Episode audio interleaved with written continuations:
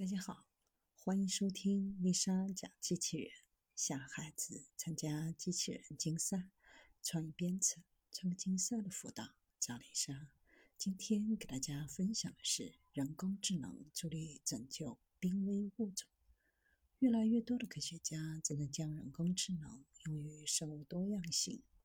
通过分析大量数据，检测生态系统，找出趋势。应对生物多样性丧失的难题，挽救濒危物种。目前，物种的消失速度是数百万年前的数万倍，多达一百万物种濒临灭绝。二零二零年，联合国制定了一个目标：到二零三零年，地球上至少要有百分之三十的土地、淡水、海洋以及某种形式得到保护和养护。迄今为止，世界上约百分之十五的陆地和百分之七的海洋受到了这种程度的保护。尽管人工智能目前并不完美，但可能会加速重要的发现。需要人工智能专家参与设计模型、收集、标记、质量检查和解释数据。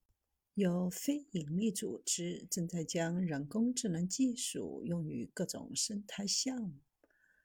德国威尔兹堡大学生态学团队的研究也证明，人工智能工具可以从录音当中识别动物物种，帮助量化热带森林的生物多样性。科学家利用人工智能分析厄瓜多尔某区动物的生境，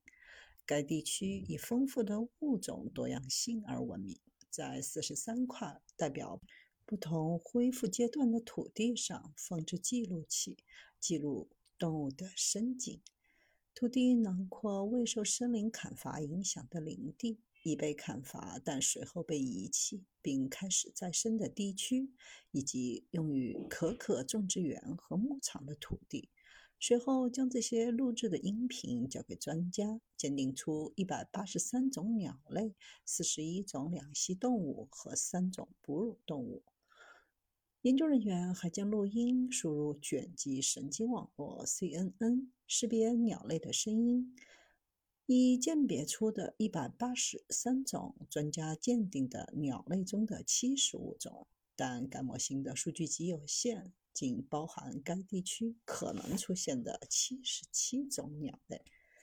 这一研究表明，人工智能可利用声音对热带地区的物种进行更全面的识别。需要的只是收集更多的数据。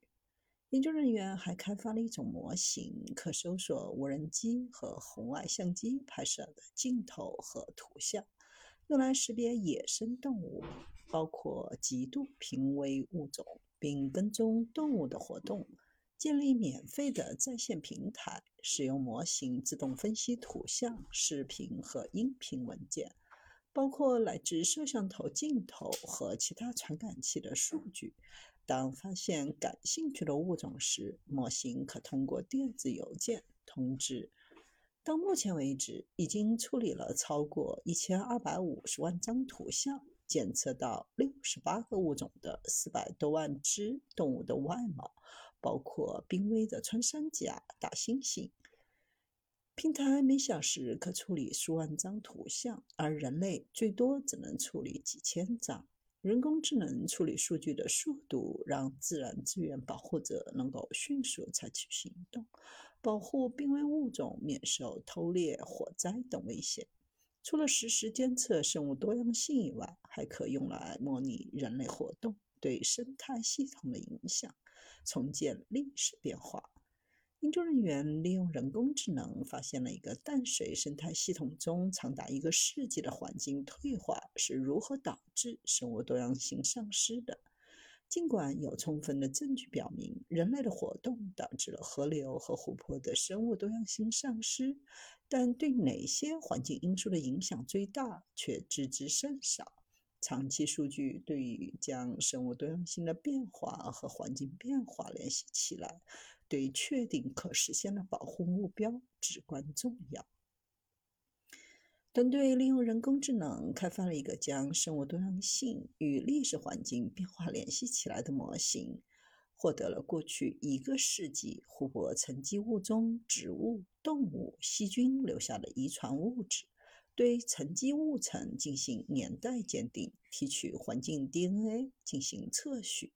然后使用人工智能将这些数据和气象站的气候信息、直接测量数据和全国调查的化学污染物数据相结合，以确定数据之间的相关性。结果显示，杀虫剂、杀菌剂的使用加上极端温度事件和降水，可解释该湖百分之九十的生物多样性损失。使用人工智能的好处就是不受假设和数据的驱动，可以从过去的数据当中学习，并比以往更高的准确性来预测生物多样性的未来趋势。